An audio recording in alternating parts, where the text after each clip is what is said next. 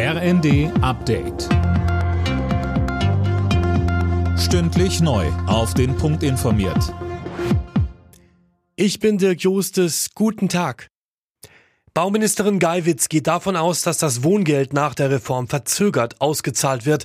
Sie sagte der Bild-Zeitung, die Behörden stünden vor einem riesigen Aktenberg. Mehr von Tim Pritztrup. Zum kommenden Jahr haben deutlich mehr Menschen Anspruch auf die Leistung. Statt bisher 600.000 sind in Zukunft zwei Millionen Haushalte berechtigt.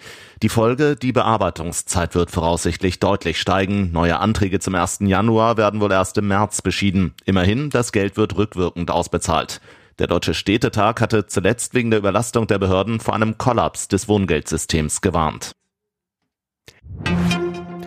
Nach dem Raketeneinschlag in Polen will sich die Ukraine an den Untersuchungen beteiligen.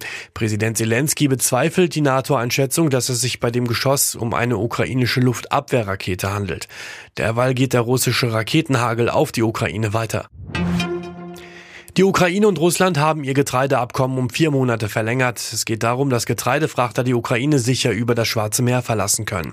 Die Vereinbarung ist wichtig für die Nahrungsmittelsicherheit, vor allem in ärmeren Ländern. In Ludwigsburg beginnt heute die fünfte Runde der Tarifverhandlungen in der Metall- und Elektroindustrie. Mit Warnstreiks hatte die Gewerkschaft IG Metall den Druck auf die Arbeitgeberseite zuletzt massiv erhöht. Mehr von Max Linden. Ein Pilotabschluss im Bezirk Baden-Württemberg wäre wegweisend. Er würde anschließend auf die anderen Bezirke übertragen werden. Bislang liegen beide Seiten allerdings noch weit auseinander. Die IG Metall fordert 8% mehr Lohn für die Beschäftigten.